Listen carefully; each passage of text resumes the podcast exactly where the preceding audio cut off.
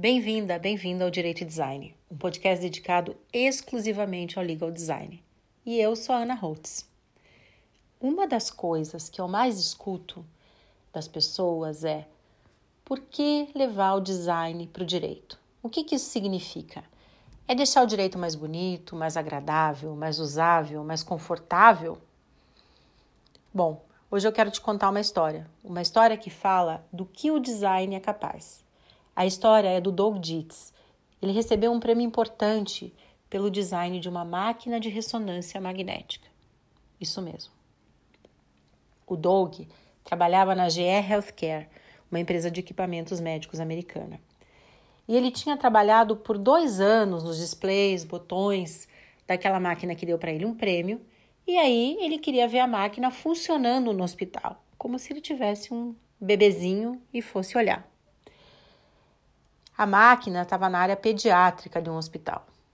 Quando ele chegou próximo à sala, já no corredor, ele viu uma família jovem chegando com uma filha de sete anos. pai e a mãe a menininha vinha meio saltitando e à medida que ela se aproximava da, da sala, ela foi mudando de comportamento. De repente, eles pararam.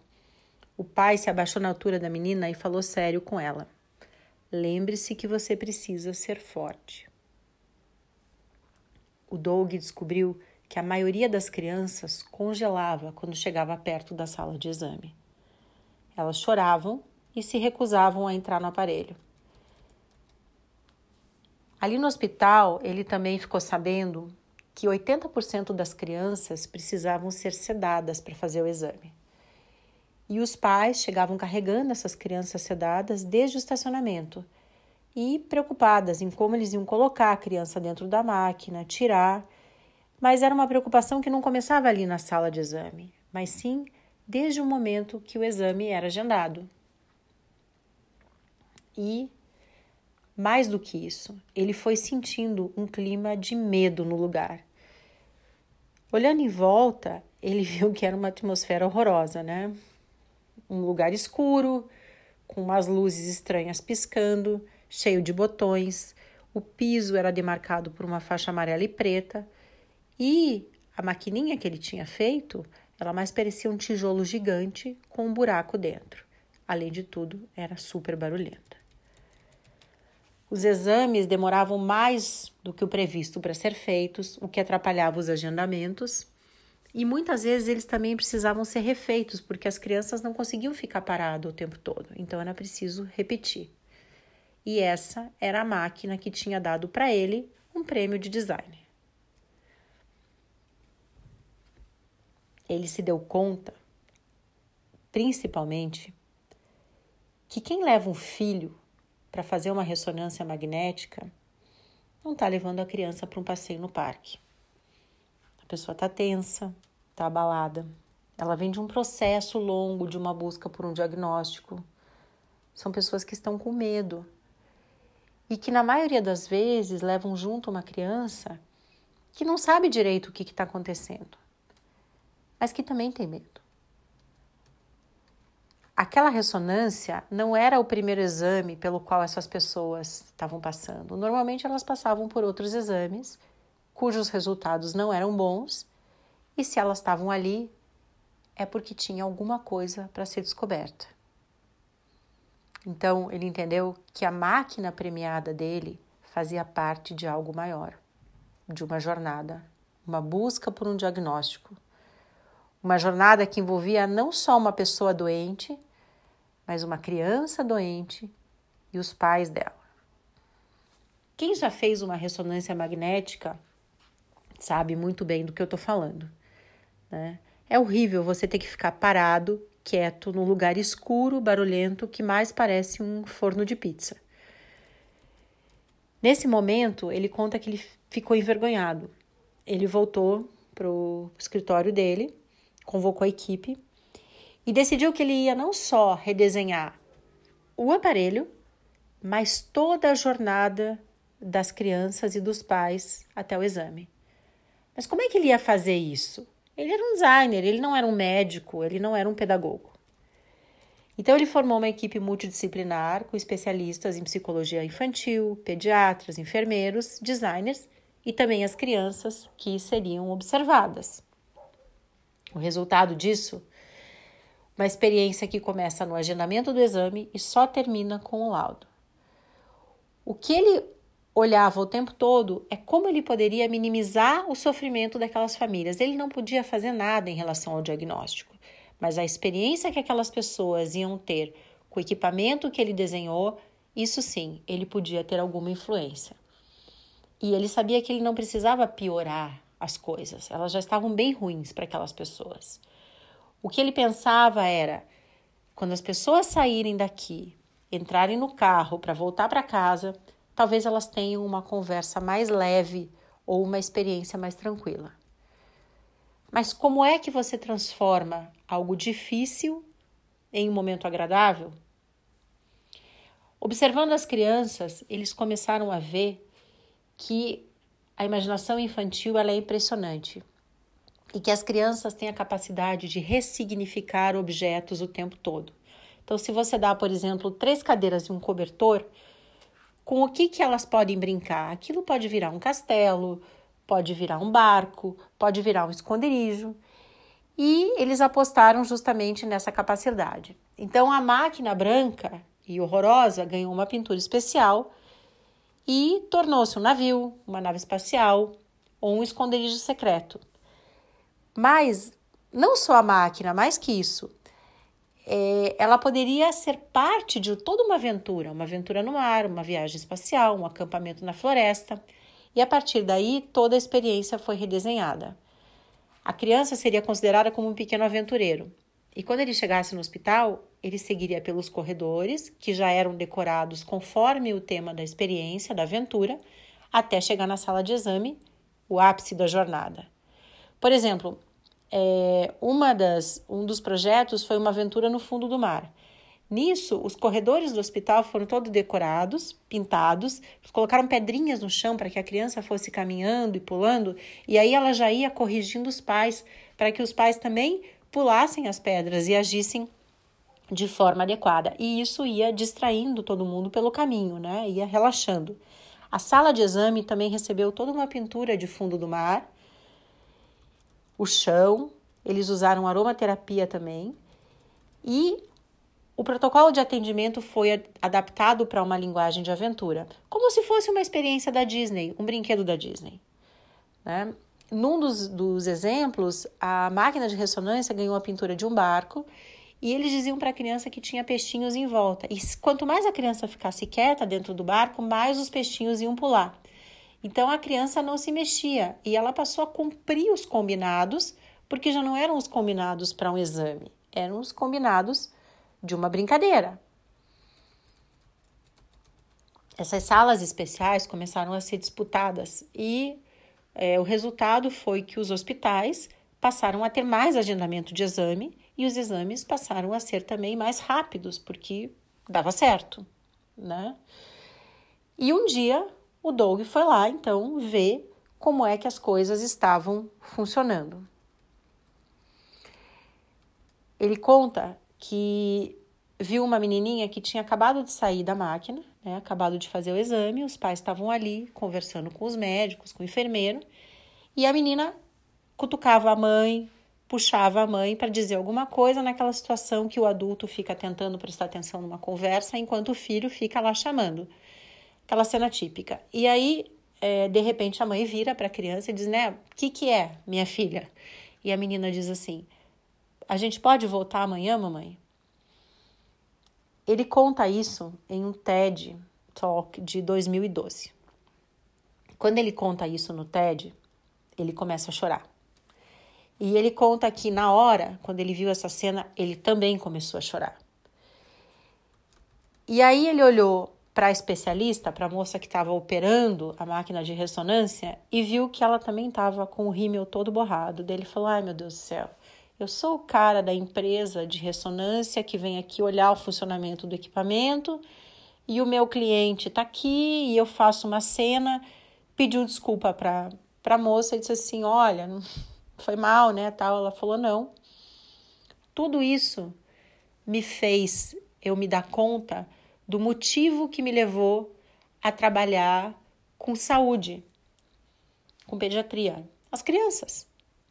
Eu tô aqui por causa das crianças, né? E aí ela fala para ele que toda aquela atmosfera pesada, ficar focada na realização do exame, nos botões, em é, o resultado do diagnóstico ser correto, ela se esquecia que no final ela estava lidando com crianças. Bom, é, eu escolhi essa história porque nós, advogados, somos mais ou menos como esses médicos. A gente está tão preocupado em prevenir risco, cumprir prazo, traçar estratégias, que a gente esquece que as pessoas que nos procuram, que as pessoas que procuram o direito, elas estão no meio de uma jornada. Às vezes no início de uma jornada, com medo, com dúvidas, às vezes no fim de uma jornada, sem muita força, sem recursos, sem esperança. E essas pessoas, elas não entendem como é que a nossa máquina jurídica funciona. Elas se assustam com os termos complicados, os prazos estranhos, as instâncias infinitas. É tudo muito assustador. Muitas vezes, é, nós advogados não podemos mudar o resultado final. Tem um diagnóstico dado, mas a gente sempre pode melhorar a jornada. A gente sempre pode falar com clareza, prestar atenção no que essas pessoas nos dizem, nas necessidades delas. A gente sempre pode minimizar um pouquinho o desconforto. Nós não somos psicólogos, não temos que passar a mão na cabeça de ninguém. A gente não é responsável pelo que causou o problema dessas pessoas, dos nossos clientes, mas a gente sempre pode melhorar a experiência delas com o direito, deixá-las mais confortáveis.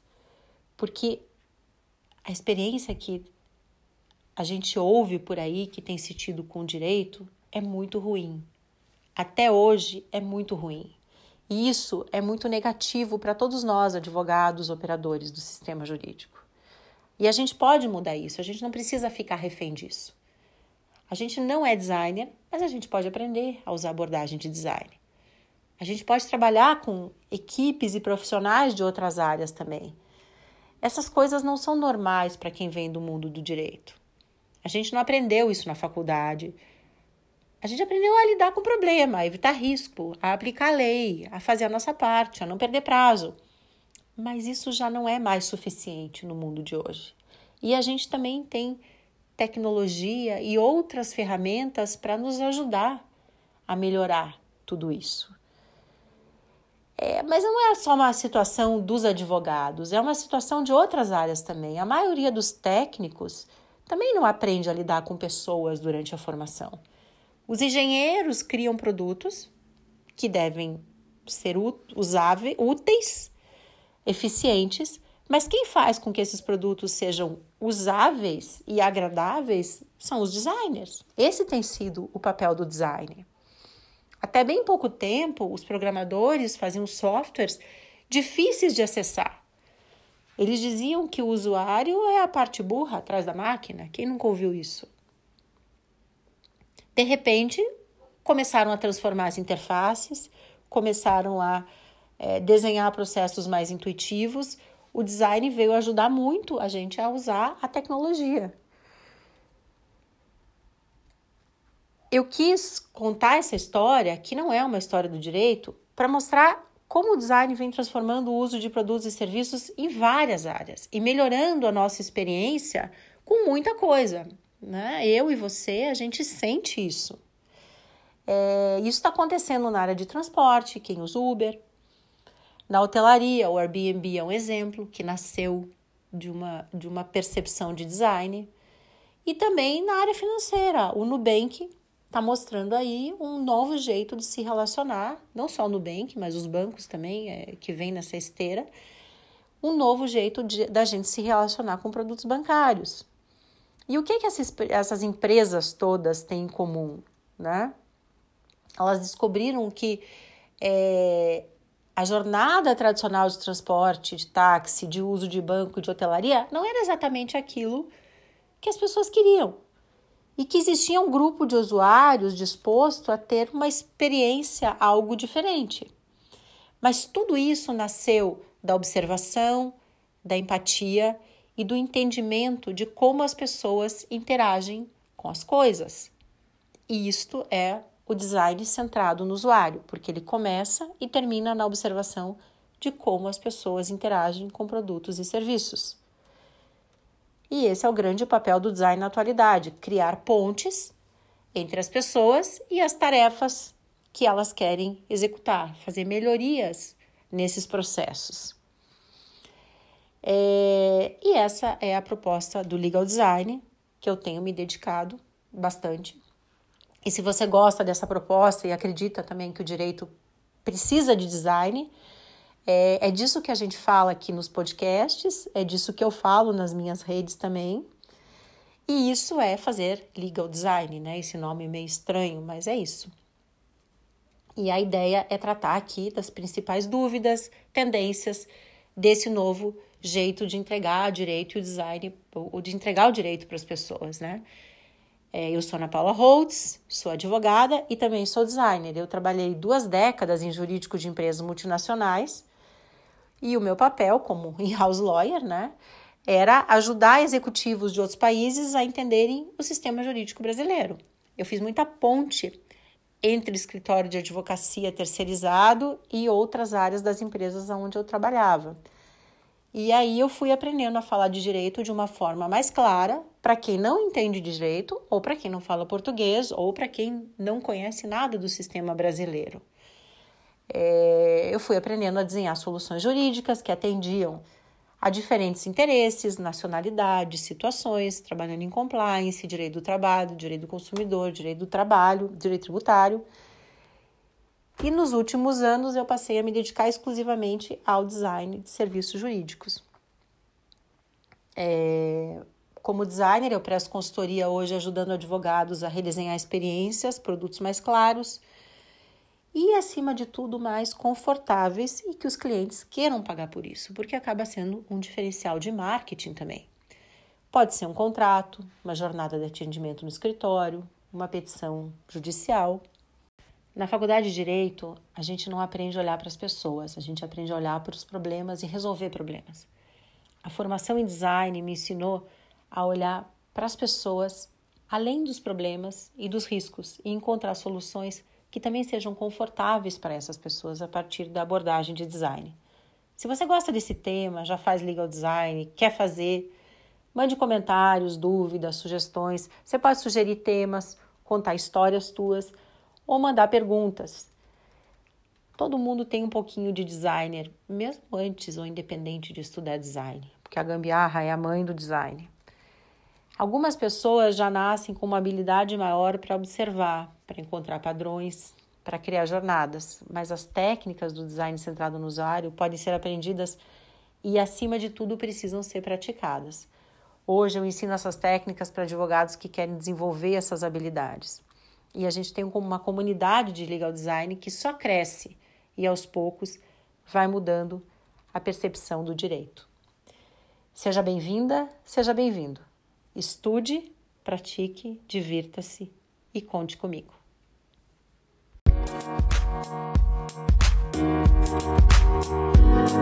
Música